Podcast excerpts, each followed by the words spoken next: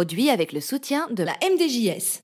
Salut les amis, euh, Radio Mali vous propose un nouveau podcast Icône avec une, euh, une équipe euh, qu'on a réunie pour vous spécialement à coup de convocation. Des braves candidats sont venus présenter leur dossier de, de validation du statut d'icône. Amin Benis à ma droite, salut Amin. Bonsoir Reda. Et Hicham Bahou, Hicham Bahou euh, organisateur du Boulevard des Jeunes Musiciens, Amin Benis, peintre de son état et grand amateur de football. Mais tu vas pas nous parler du foot, on va attaquer tout de suite avec toi avec une icône. Euh, on peut déjà dire que le statut est validé de l'athlétisme, une femme. Oui, je vais vous parler de notre championne Nawel Mtsoukil. Exactement. Allons-y. Alors, Nawel, c'est une grande championne et on va voir à travers son parcours qu'elle n'a pas été juste une championne sportive, mais aussi dans sa carrière professionnelle. Post-sportive. Alors, Nawel Moutsaoukil est née en 62 à Casa. C'est une vraie Casablancaise de l'ancienne Médina et elle est née dans une famille de sportifs. C'est-à-dire que dans sa famille, on faisait du sport, ses frères faisaient de l'athlétisme, son père faisait du judo et sa mère faisait du, du volleyball. Donc voilà, donc c'est il faut imaginer cette ambiance de famille sportive. Elle elle joue dans la rue avec les garçons, les filles, elle court et là elle découvre, elle découvre qu'elle court aussi vite que les garçons. Elle découvre son talent de coureuse et elle décide à son adolescence d'aller s'entraîner euh, à l'athlétisme à la Casablancaise, ici à Casa. Donc vous pouvez apprécier la piste d'athlétisme aujourd'hui. Si vous arrivez à Mais qui ne fait pas 400 mètres. et donc elle s'entraîne euh, dans cette piste d'athlétisme. Elle s'entraîne à plusieurs euh, disciplines et elle choisit à 18 ans le 400 mètres. Il faut savoir que le 400 mètres et c'est une discipline très technique. Oui. Contrairement aux, enfin les, les, autres sont aussi techniques, mais particulièrement le 400 mètres est très technique. Il y a 10 obstacles, 10 haies à sauter, et il y a un certain nombre de pas à faire entre les haies pour optimiser. Pour optimiser, si vous ratez un pas, tout peut être Déjà, le 400 mètres, à, parler, c'est une distance très dure parce qu'on est à la limite de, du sprint et du demi-fond. cest tu es presque en anaérobie, mhm. et, mais tu peux pas le faire en, quasiment les sprinteurs, ils sont, euh, ils sont à fond tout le temps. Le, le 400 mètres, c'est une discipline d'après les spécialistes très dure parce que tu dois être dans la gestion de ton effort, mais tu as tendance à sprinter en fait. C'est très compliqué. Et quand en plus il y a des haies, je vais juste expliquer aussi que le, la technique des haies, c'est d'être le moins longtemps en l'air, parce que plus tu restes longtemps en l'air, moins tu, tu vas vite. Et puis tu peux avoir les pas qui sont justes, et si jamais tu touches une haie, mm. Euh, l'énergie qu'il te faut pour redémarrer, repartir est très dure. C'est-à-dire qu'on peut avoir pendant une course euh, réussir 7 ou 8 et à la neuvième tu la touches et après pour retrouver le rythme et repartir, c'est c'est c'est pour ça que je dis que c'est très technique et c'est une course. Euh, Donc elle s'entraîne au Maroc en fait. Hein. Elle s'entraîne au Maroc, elle s'entraîne au Maroc et son premier fait d'armes à 20 ans, elle devient championne d'Afrique en Égypte en 82 et euh, en 83, elle gagne les, les Jeux méditerranéens. Ouais. Et là, on commence à prendre Nawel au sérieux. Euh, elle commence... ça reste confidentiel. Hein. En 84, on parce qu'on va parler de 84. Ouais, on va parler de 84, mais je veux dire qu'à 80, en 83, avec les, les Jeux méditerranéens, on comment spécialistes quelque chose. Les voilà. spécialistes la connaissent. Les spécialistes la connaissent. Euh, elle gagne une médaille d'or aux Jeux méditerranéens. Elle commence à être connue. Elle se qualifie pour les Jeux olympiques de, de Los Angeles 84. Est-ce que c'est là qu'elle va aux États-Unis, non? Non, alors elle va, elle va aux États-Unis en 83, oui. D'accord. Elle va aux États-Unis en 83. Dans l'Iowa. Dans l'Iowa. Et en fait, c'est encore une histoire assez incroyable qui montre aussi le caractère de Nawel. Donc Nawel a fait le lycée marocain. Elle va son bac. Euh, et en 83, il y a un mécène qui décide de lui payer des cours d'anglais. Donc elle parlait pas un mot d'anglais. Il décide de lui payer des mots d'anglais et elle réussit à avoir une bourse pour aller aux États-Unis sur ses perfs sportives, je pense, non? Voilà, Je ne connais pas exactement les critères, mais c'est voilà, ça doit être un ensemble de critères. je peux te garantir que le passage de Casablanca à l'Iowa est difficile, hein, parce que je l'ai fait. Ouais. c'est difficile à imaginer. Mais pour elle, c'était vraiment le, le rêve, le rêve américain. Le, sport universitaire là-bas, par contre, c'est une religion, donc euh, j'imagine qu'elle a eu trouvé des conditions incroyables pour s'entraîner. Exactement, et pour elle, c'était c'était vraiment le rêve américain. Elle était convaincue qu'en arrivant aux États-Unis, elle allait casser la baraque et essayer de prouver qu'elle était vraiment la meilleure. Et malheureusement, euh, une semaine après son arrivée, son père décède. C'était très douloureux pour elle et elle a toujours dit que tout ce qu'elle allait faire sur la piste, elle allait le dédier à son père puisque euh, vraiment ça arrive une semaine après son arrivée, ça l'a vraiment perturbé, mais elle a décidé de lui dédier tout le reste de ses efforts qu'elle allait faire sur la piste. Donc là on est en là on est en 83. Tu es sûr que c'est passé comme ça? C'est ce que j'ai entendu, oui oui. Je suis sûr hein, parce que je voudrais bien qu'on vérifie deux secondes parce que moi moi ce que ce que j'ai lu aussi c'est que euh, il est mort pendant les JO et on lui a pas dit. Non, il est, il est mort à son, à son arrivée euh, dans l'IOA. Effectivement, il est mort une, une semaine après son arrivée, mais on lui a dit que quelques mois plus tard. Je comprends l'émotion en 84 après les jours parce qu'elle a ouais, elle pleurait elle, pleurait exactement. Et Gaël c'était très fort. Mais on lui a caché effectivement on lui a caché sa mort à son arrivée parce que ça aurait été mhm. trop violent. Tu arrives déjà tu passes de Casablanca à l'Iowa on t'annonce que ton père meurt c'est pas quelque chose qui allait être facilement, facilement gérable. Donc il lui cache hein, la mort du, du père et, et, et, quand elle va le découvrir, ça va être une douleur de plus puisqu'elle euh, non, seulement elle va pas assister à ces, derniers jours ni à l'enterrement, elle est exilée et pour des raisons sportives, on va essayer de la protéger de ça, ce qui, va, ce qui va être encore pire puisque ça va être un contre-coup. Euh, elle en parle encore aujourd'hui. Hein. Ouais, ouais, c'est quelque chose qui l'a, qui l'a beaucoup marqué.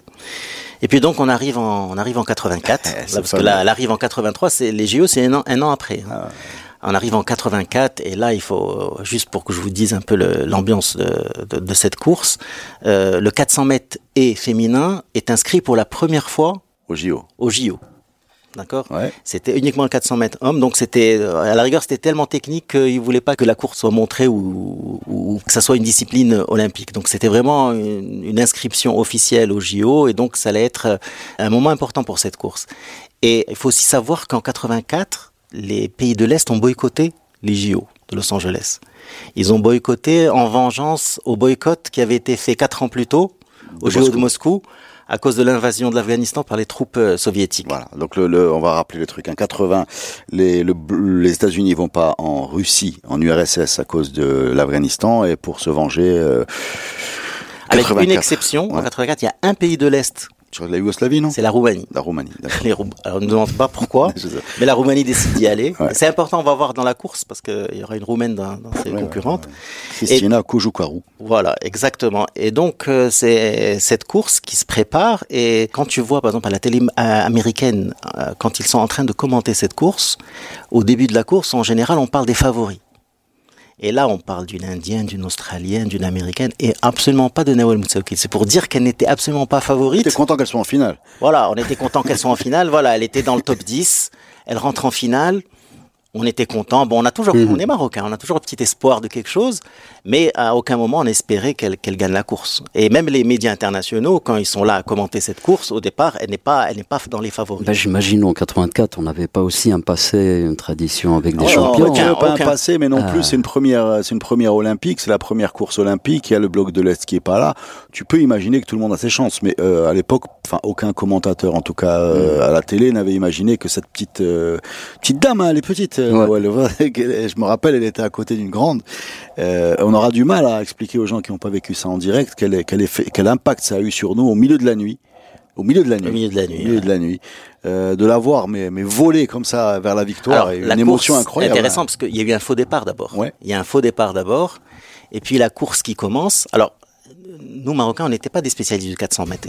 Parce qu'il faut savoir que cette course se fait avec un départ, avec un décalage entre les, entre les différents coureurs. Mmh. Donc les, les premiers 10-15 secondes, quand tu regardes, tu comprends pas très bien ce qui se passe. Qui est premier, il faut suivre les et pas et pas le positionnement. Donc j'imagine le public marocain qui regarde cette course, qui voit Nawel quelque part au milieu et quelqu'un en avance qui est celui qui a la position, qui a, qui a la case numéro 8. Donc on ne sait pas qu'elle est bien. Or, elle est très bien, c'est-à-dire qu'elle elle fait un départ canon. Elle est parmi celles qui sautent les premières sur les haies, donc elle est très bien. Et à un moment, au niveau du virage, c'est là où on découvre qu'elle a en fait quatre ou cinq longueurs d'avance. Et il reste encore une haie. Elle saute la haie et elle maintient cette, cette, cette, cette avance, cette distance mmh. jusqu'à la fin. Elle gagne très très facilement avec au moins quatre ou cinq longueurs, comme j'ai dit.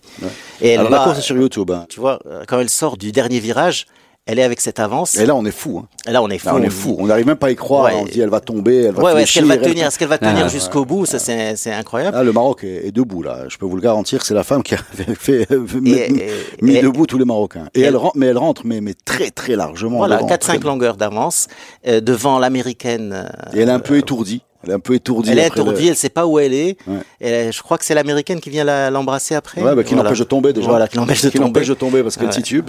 Et, et on a eu une émotion énorme tous. hein, de- de- battre une américaine à Los Angeles, Oui.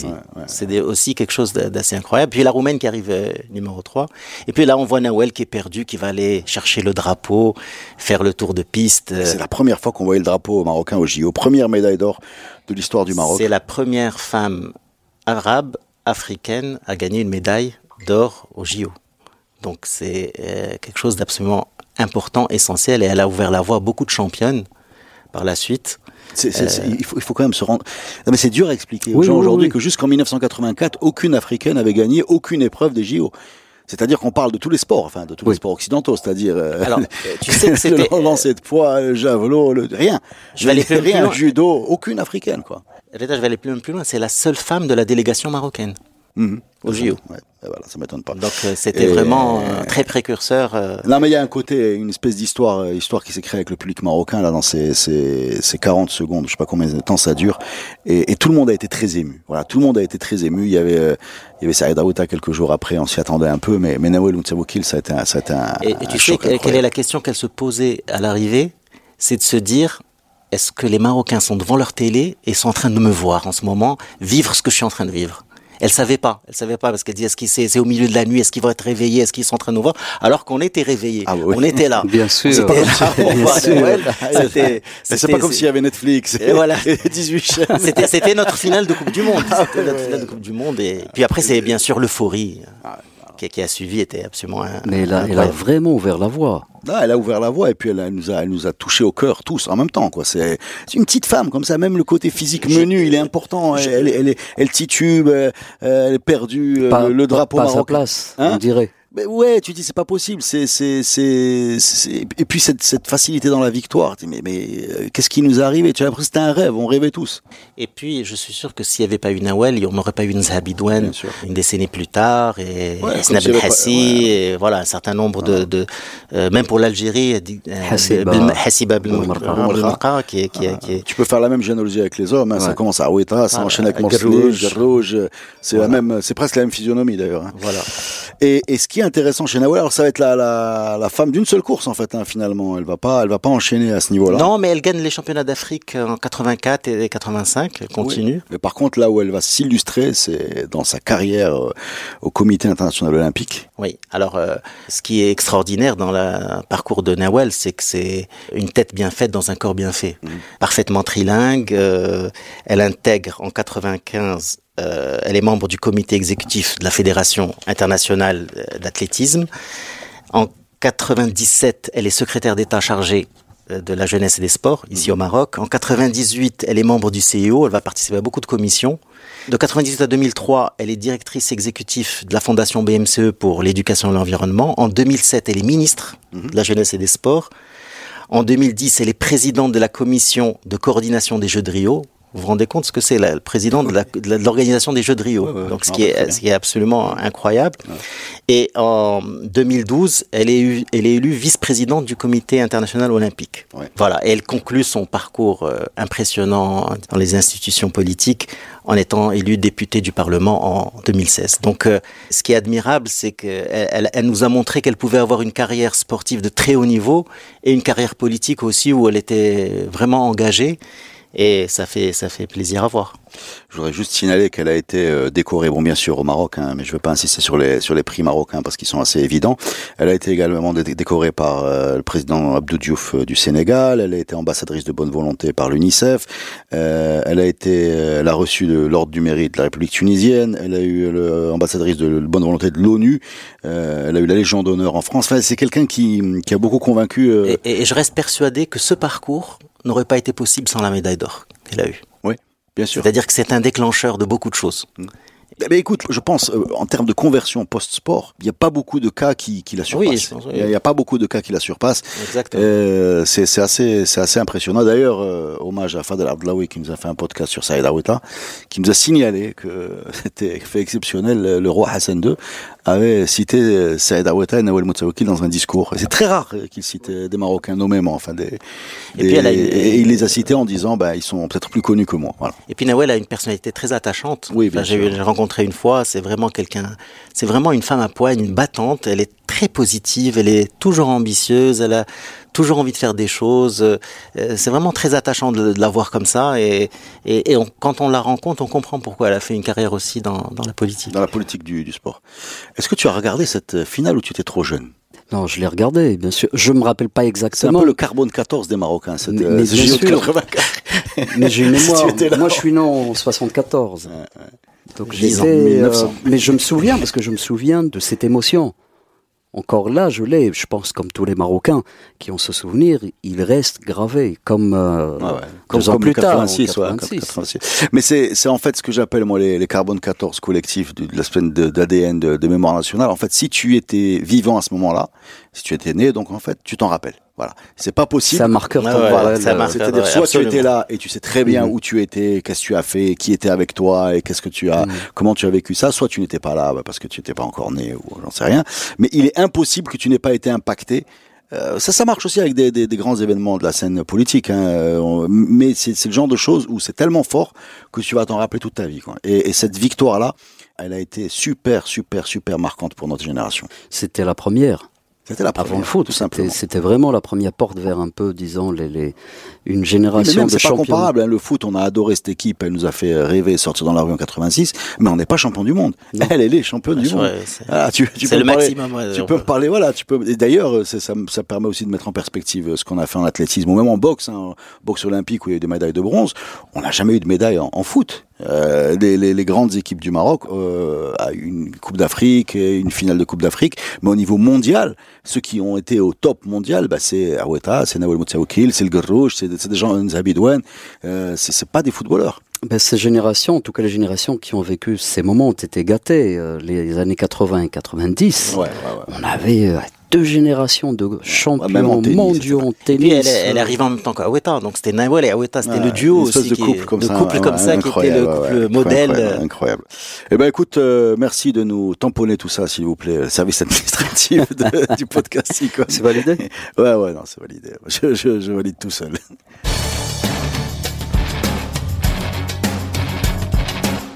Deuxième partie de notre podcast, je me tourne vers mon ami Hicham Bahou et je te demande de qui tu veux nous parler, s'il te plaît. Je voudrais vous parler d'un sacré personnage. Tonton. ML Sami. ML Sami. Alors je vais préciser déjà que c'est un ami de, tout le monde ici, donc euh, vas-y, je te laisse la parole. Qu'on nous accuse pas d'impartialité, parce qu'on ne le saura pas. Donc euh, ML Sami. ML Sami qui est journaliste, écrivain, voilà, plus connu par sa plume, par ses chroniques. Faut-il vous l'envelopper sur Maroc Hebdo? Et puis il avait écrit trois bouquins. On va dire les noms Cèdre et Baleine de l'Atlas en 1990. Prix euh, du, Grand Atlas en. Ouais, Prête-moi ton délire, 93, et Mourir pour deux idées. C'est ça. Voilà. Ça.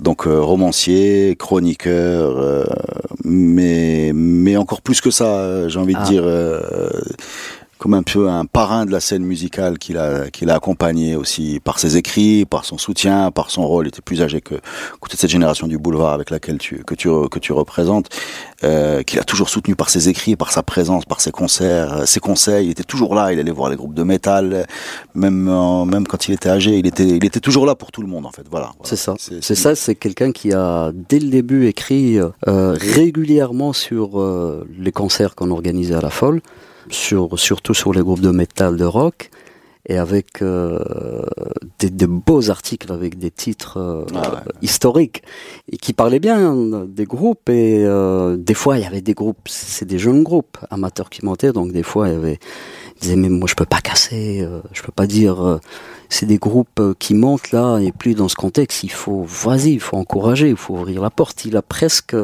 instauré une rubrique rock à Maroc Hebdo. c'est une sorte de propagandiste de la nouvelle scène.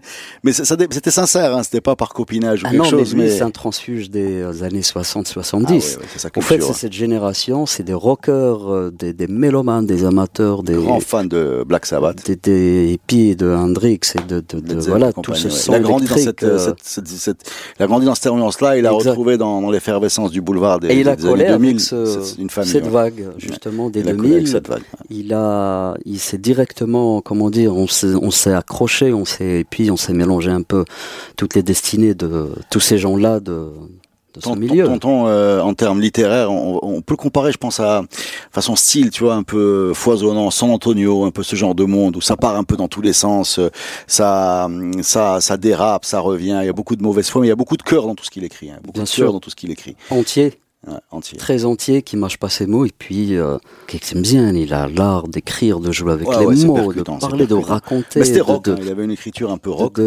Et, dans son parcours, ce qui est, ce qui est aussi intéressant, c'est qu'à un moment, euh, euh, il a, il a un côté militant aussi, bien sûr. Bon, une fois, une fois qu'il est revenu de tout ça, il a, il a, il est monté sur la montagne, mais littéralement. Euh, euh, au sens propre à Tasmet. Exactement. Et, il a, il, a retrouvé ses. Euh, il, il, a créé, il a créé son écosystème là-bas. Il a permis de financer une école par des concerts. Exactement. Mais c'est une espèce de retour pour lui. C'est un citadin, c'est un urbain. Il, est né à Marrakech, mais il a grandi à Casa. Ouais, il a fait aussi des passages à Oujda. Un peu à Oujda. Ses vacances, il est passé dans le Moyen Atlas, mhm. à Qsaïba, Tarbalout, euh, toutes ces zones-là. Il a, en fait, son enfance, adolescence, c'est dans la montagne. Donc, il a, il, en fait, il a cette constitution de, de c'est un urbain avec une profonde culture euh, rurale, bildia, de Tamazirt du Moyen Atlas, toute la poésie, Ahidos. Et donc, justement, Flomosekar, qui une moi, je le résume en trois parties. Il y a, il y a le rock, il y a vraiment le rock euh, et le son électrique euh, entre Hendrix, Black Sabbath et tout le ce qui, ceux qui suivent. un peu lourde, ouais, Purple compagnie. Le, le son Ahido, c'est le tamazir, c'est la poésie ancienne euh, du, Moyen Atlas, et puis la musique algérienne.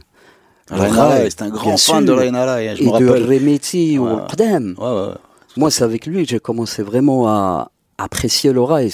Pour moi, je ne pouvais pas écouter ce son. C'est avec lui que j'ai fait le passage.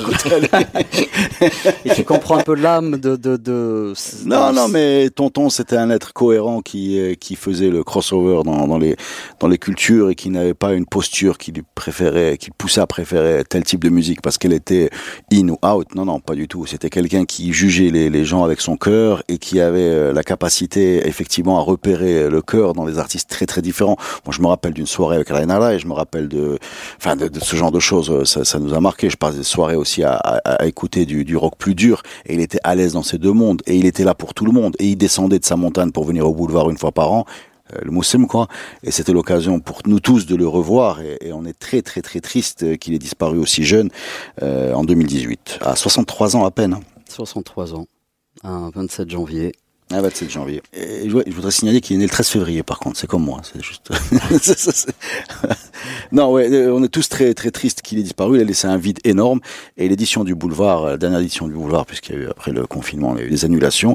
Eh ben, c'est un hommage à Tonton vu que vous avez mis euh, sa tête sur l'affiche. C'est bien ça. C'est ça. L'affiche, c'était euh, Tonton et son histoire qu'on a un peu personnalisée entre quelques baleines, des cèdres, l'Atlas, une Renault Express qui traverse euh, l'Atlas euh, d'ailleurs qu'on a laissé Comment vous avez décidé de, de, lui rendre cet hommage-là euh, visuellement? Je pense c'était évident parce qu'on était l'affiche, on réfléchit quand on réfléchit chaque année à l'affiche, c'était qu'est-ce qu'on va trouver cette année, sur quoi on va partir et puis on était sur ça, on cherchait quelque chose et puis c'est avec le temps.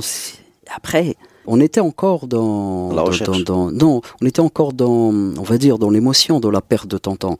Je parle tout le monde, hein, tous les amis, les musiciens, les proches euh, du boulevard et autres. C'est une grande communauté. C'est huit mois, c'est pratiquement huit, neuf mois après son départ. Et puis, paf, c'est évident que l'affiche, ça ne peut être que Tantan. Mais il me une édition sans qu'il soit là. Et de toute façon, on va lui rendre hommage. Et puis à commencer par l'affiche. Donc c'était euh, euh normal qu'il avait travaillé, il avait beaucoup, beaucoup de travail.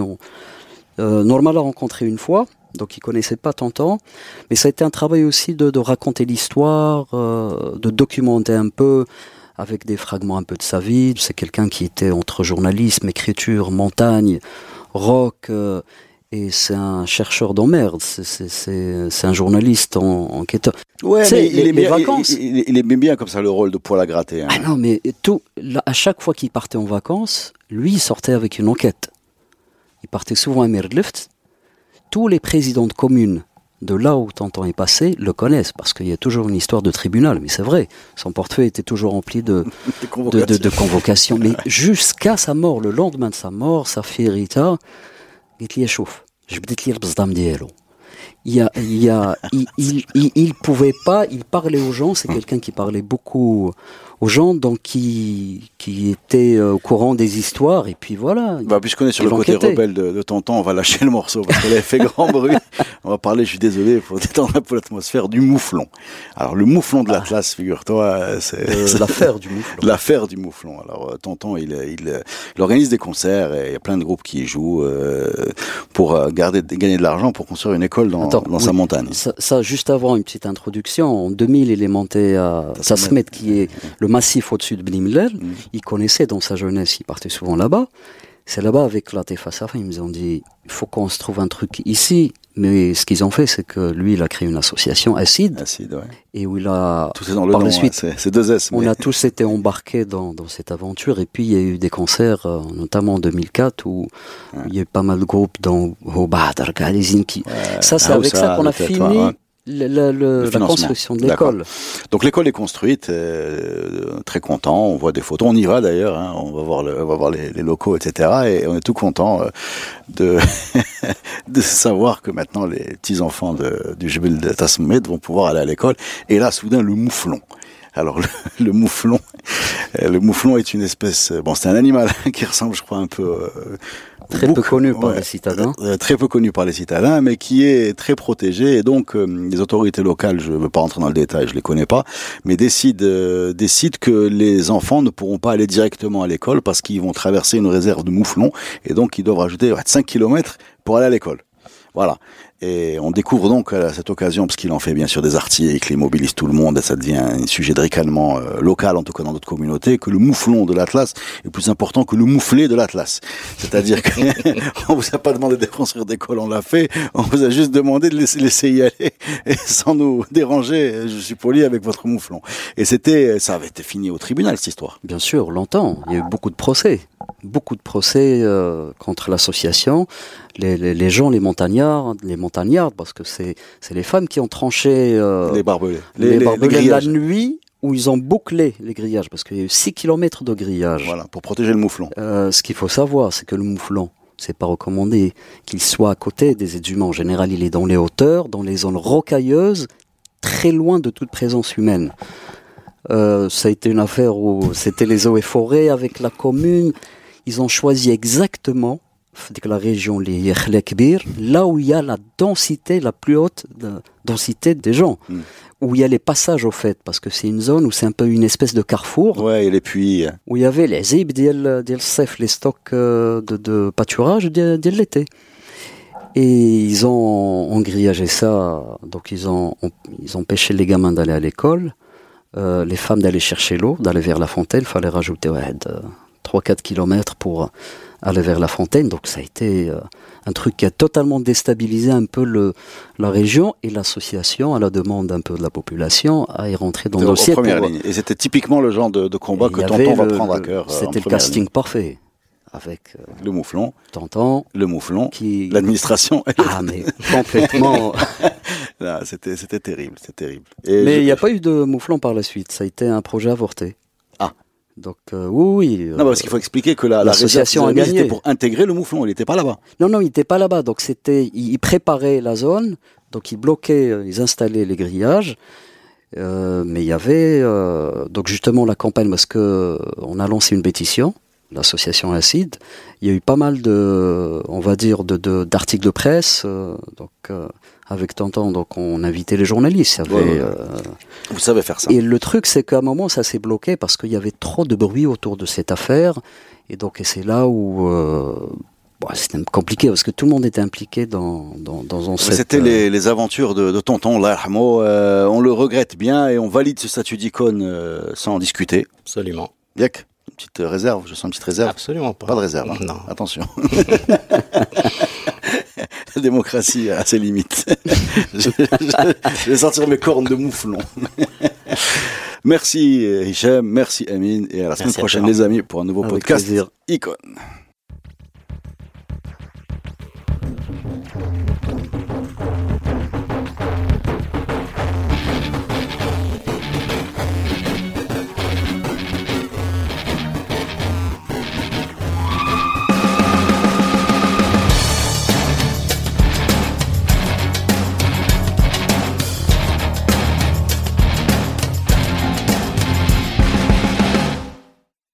Produit avec le soutien de la MDJS.